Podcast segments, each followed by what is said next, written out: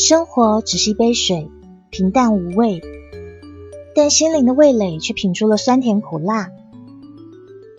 当我们加一些开心，这杯水就成了爽口的蜂蜜柠檬；来一些烦闷，就成了令人皱眉的苦咖啡。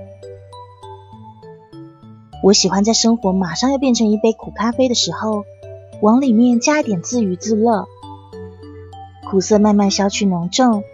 这杯水成为了奶咖，有些苦，有些甜，还有一点滑，如人饮水，重在调和，品尝的味道自己决定。上山微电台 NJ 黑雨，祝大家晚安。